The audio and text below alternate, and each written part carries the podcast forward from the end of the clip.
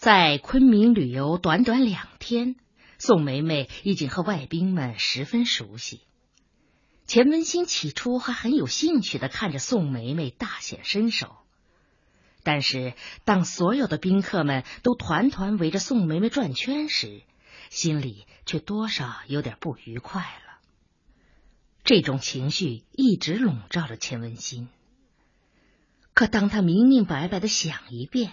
他反倒被吓了一跳，嫉妒，这才是根源。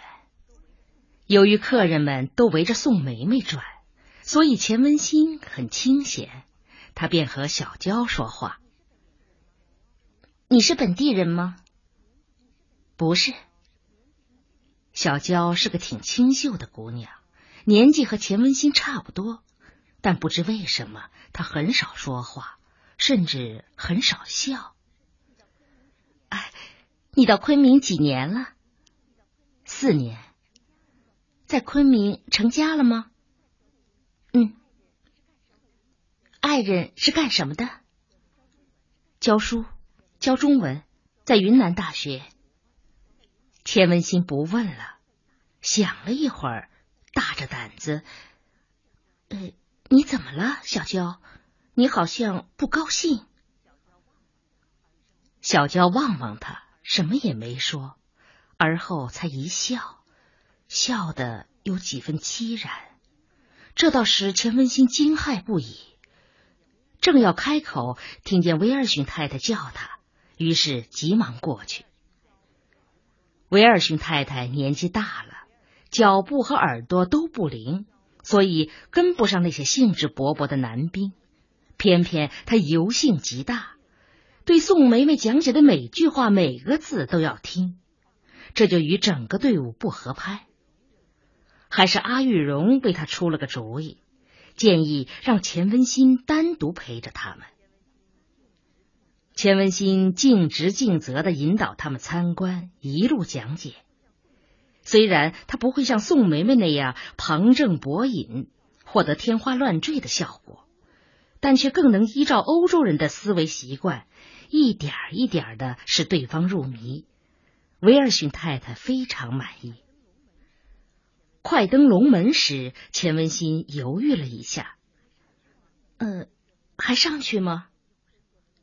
上面有什么？钱文新告诉他们，可以说什么也没有，但也可以说登上去能够获得一种非常难得的登高望远的意境。那就上去。威尔逊太太态度非常坚决。登龙门只有一条石径，临水傍崖，十分险峻。亏得阿玉荣身体好，和钱文新一左一右搀扶住他，足足用了一个多小时，三个人汗流浃背，终于登上峰顶。这里果然好气魄。一眼望去，湖水渺渺，山势逶迤，大有昭陵彩霞、暮卷彤云之瑰丽。由于位置高，整个滇池尽铺脚下，宛若展开了一幅天地自然的绝妙图画。威尔逊太太非常兴奋的望着，嘴里情不自禁的叫：“哦，上帝！”连对景致一直不感兴趣的阿玉荣也呆呆的睁大眼睛，张着嘴。钱文新掏出手绢擦汗，心中十分欣慰。就他个人而言，也特别喜欢这样一种超拔了凡尘和具体的景色。这种景致不仅博大深邃，而且意味隽永。它不仅能够陶冶人的志趣，而且能够启迪人的思维。起码他站在这里，只觉得胸腔中有一股说不出的平静和坦然。这是由于他的视线不再琐屑和卑微。吃过晚饭，又洗了澡，转眼便七点多了。钱文新想早早休息，不料宋梅梅情绪倒极好，哼着歌进入浴室，又一直哼着歌走出浴室。算算时间，足足哼了四十分钟。什么事啊？这么高兴？宋梅梅不回答，扭头端详了钱文新一会儿。嗯，我高兴了吗？哼，装傻。我真的不知道。哎，嗯，我其实啊，心里很紧张的。紧张什么？宋梅梅吞吞吐吐，半天说不出口。哎呀，看你这个人，有什么事情就痛快点儿。我，我，我有点害怕。害怕什么？宋梅梅却又不说了，停了一会儿，嘻嘻一笑。哎，小新，我跟你说句话，你不能对外说。钱文新答应了。嗯，我现在遇到了一点小麻烦，你能帮我出点主意吗？我能出什么主意啊？嗯，比如中国男人看上了哪个女人，有的会文质彬彬的求爱，有的会粗暴野蛮的占有。你说外国人会怎么样？嗨，外国人多了。有美国那种开放型的，也有日本那种东方型的。钱文新猜到了几分，可他不便于一下子戳破。你问的是哪一种？欧洲的吗？欧洲大的很，一个欧洲有几十个国家，一个国家和一个国家都不同。你就说英国人吧，英国人也不能一概而论呢。英国人有文质彬彬的，也有流氓恶棍。我问的是一般情况下，我又不是英国通，问我干什么？钱文新反手围攻。哎呀，你总比我接触英国人多嘛！哎，我倒要先问问你，你问这个到底要干什么？是不是由于霍图金？话说到这里，宋梅梅不得不承认了。嗯，是梅梅，你到底了解这个霍图金恩吗？不，我只听他说，他过去在新西兰当过水手，是移民到香港的。那是什么原因使他移民？不知道。那我就不清楚了。你和他歪缠些什么呀？是不是想将来到国外定居？不是。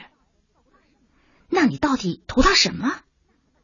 嗨，在圈子里混了那么久，你还不懂啊？是钱。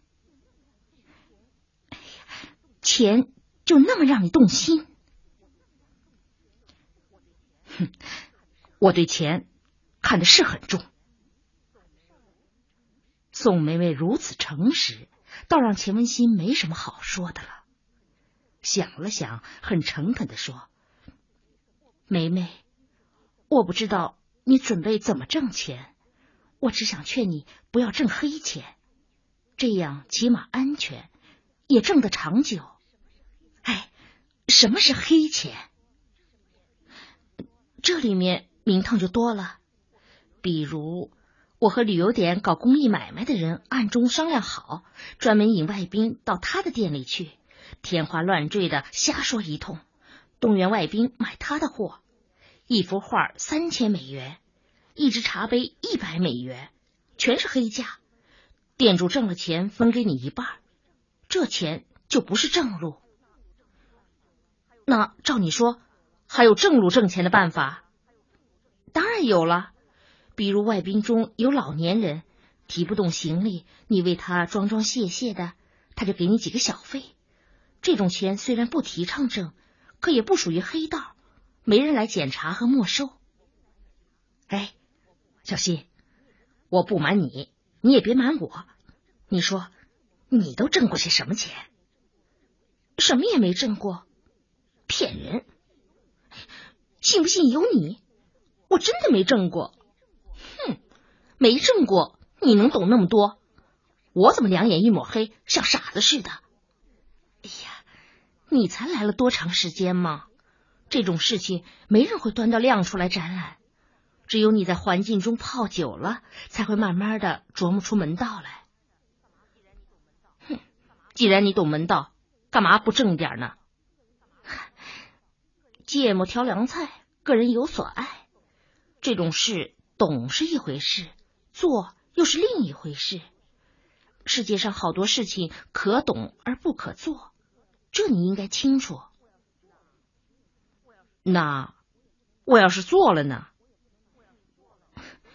你做了，我也不能拿你怎么样。不过，要是让我说心里话呢，我劝你不要做。钱是个好东西，没有它没法生活。不过，黑道上挣来的钱，你花的并不舒服。挣的越多，心里就越不舒服。哎，你别以为我是说教，这方面的事情我见得多了。往往想过上舒服日子，却落了个悲剧下场。宋梅梅好一阵没说话，最后嘴动动，很诚实的说：“嗯，你的话我信。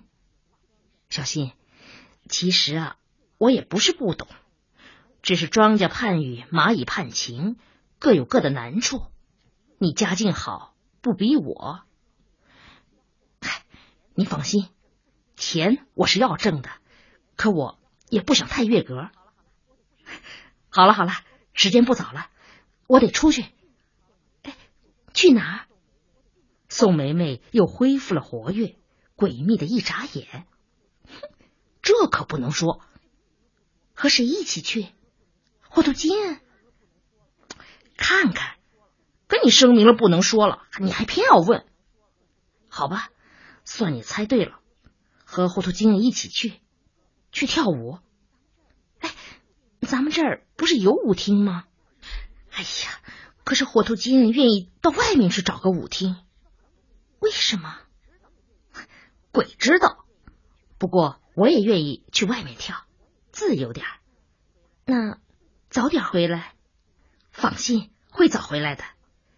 哎，我托你办个事，我离开以后，你守在这间屋子里，一分钟也不要出去，能做到吗？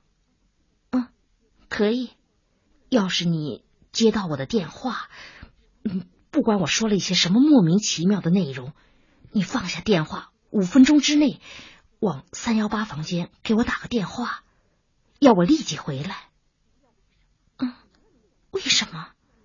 哎呀，别问为什么，你能不能做到吧？得到了肯定的回答，宋梅梅又是神秘的一笑，起身对着镜子撩了撩那一头喷洒了香水的浓黑的头发，又摸了摸圆润诱人的脖子，这才一招手，袅袅婷婷的走了。晚上十点，钱文新正斜依在床上看书。突然电话铃响了，他抓起话筒，马上听出是宋梅梅的声音。喂，是小钱吗？我是梅梅。告诉你啊，我暂时不回房间，我在三幺八房间办点事儿。对，没其他事情，就是通知你一声，让你别久等。拜拜。放下电话，钱文新又拿过书继续看。刚看两行，突然停住，连他自己也不明白是为什么，心里砰的一跳，猛然想起宋梅梅领走的嘱咐。不错，是三幺八房间。其实，如果没有宋梅梅来这个电话，他根本就已经忘记了这件事。他并没有把宋梅梅的嘱咐当真，而现在，现在。他为什么猛然有一种敏感和不安？静静的想了想，他明白过来，之所以不安，是由于刚才电话里宋梅梅的声调。如果不细细分辨，宋梅梅说话从容自在，没有任何异样。但钱文新毕竟太熟悉他了，他敏感的听出，他的声音有些紧张，有些气喘。并且他还似乎听到旁边有一个男人嘟囔一句什么。钱文新急火火的拉开抽屉，取出自己的记事本，在住宿安排名单上飞快的查找。他很快查到了三幺八房间，霍图金恩单人居住。他连一分钟也没有犹豫，抓起电话就拨了号。电话铃响了好长时间，没人接。他不死心，继续等，足足有二十几秒钟，电话才被人抓起。是霍图金恩那略显沙哑的声音：“Hello。”声音带着喘息。“哦，我是二八幺房间，请问宋梅梅小姐在吗？”听筒里没有了声音，看样子霍多金恩正在犹豫。随后，咔嚓嚓响了一阵噪音，是宋梅梅来接电话了。喂，是哪位啊？声音也是喘息的。啊，我是钱文新，我有点急事找你，你能回来吗？宋梅梅没有放电话，转身和霍图金恩说话。显然是在转达电话内容，随后又凑近电话：“喂，小钱，有什么急事啊？我晚一会儿回去行吗？”“呀，你最好马上回来。至于什么事情，电话里说不方便。”宋梅梅又去和霍头金恩说，随后又凑近话筒：“好的，我马上回去。”不出三分钟。宋梅梅就回来了，和钱文新估计的差不多。她云鬓散乱，满脸通红，衣裙也揉皱了。开的原本就很低的领口上端第一颗纽扣还脱落掉，露出葱郁般白嫩的酥胸。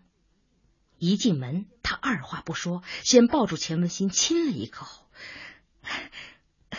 多亏你。钱文新立即闻到他身上有一股男人的气味，这种气味是那么强烈，以至于他本能的皱皱眉头。什么也别问，待会儿我告诉你，全告诉你。现在先让我静一静。啊，我累了。这个火头精力气真大。宋梅梅仰身躺在沙发床上，十分惬意的伸展四肢。钱文新敏感的发现，他脖子上戴了一根金项链，而在今天晚饭之前，他脖子上还一直是空白的。再看看，他手上又添了一个戒指，戒指上镶有一颗绿宝石。这只戒指与前两天那块带鸡血红宝石的戒指相映成辉，十分华贵。宋梅梅取了一根烟，叼上嘴。还没有点燃火，电话铃就响了。钱文新伸手去接，但宋梅梅抢先一步把话筒抢到手。喂，是谁？啊，是霍图金先生。啊，对不起啊，我很抱歉。哦，也没什么。我们的房。好了，以上就是今天中华之声文化时空节目的全部内容。那也期待在明天同一时间与各位再度相会在中华之声的文化时空。衣服，对对，嗯，是很好看的衣服。嗯，哦不，不用了，谢谢，谢谢你，晚安。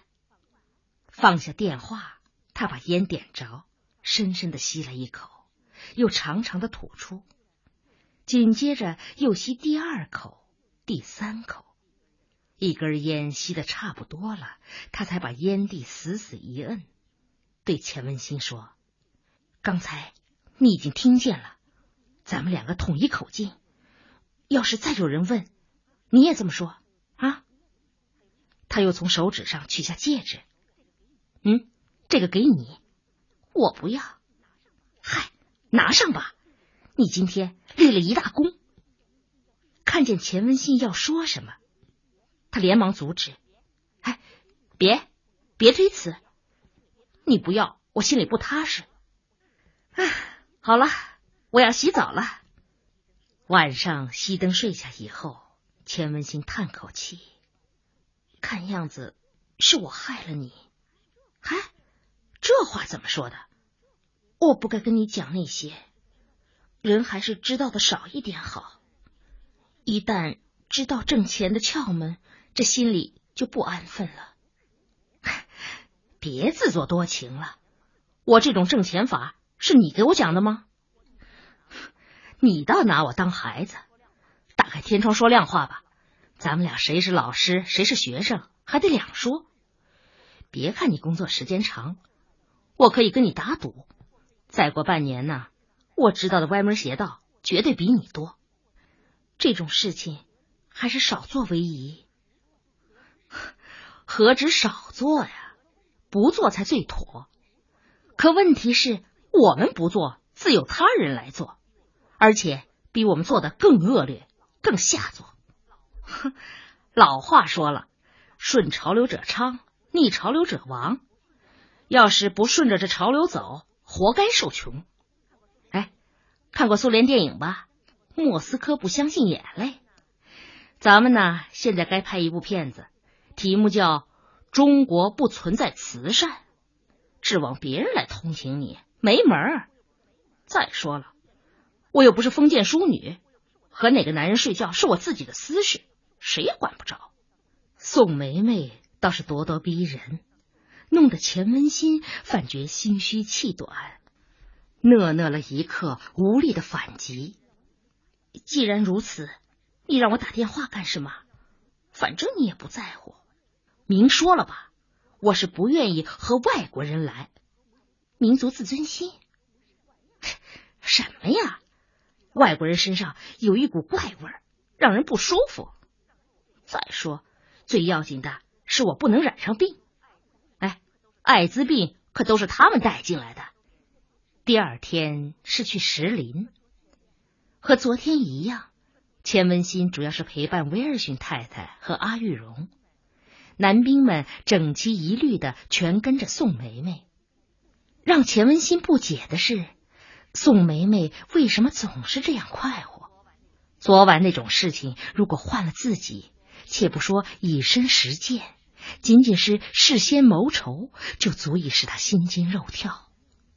而宋梅梅事前安之若素，事后嘻嘻哈哈，完全一个没事人。今天早上，他曾暗中观察过他，原以为做了苟且之事，他毕竟要心虚，进而会沉默些、稳重些、收敛些。谁知他从睁开眼睛起床开始，就又是容光焕发、精力充沛，倒真是。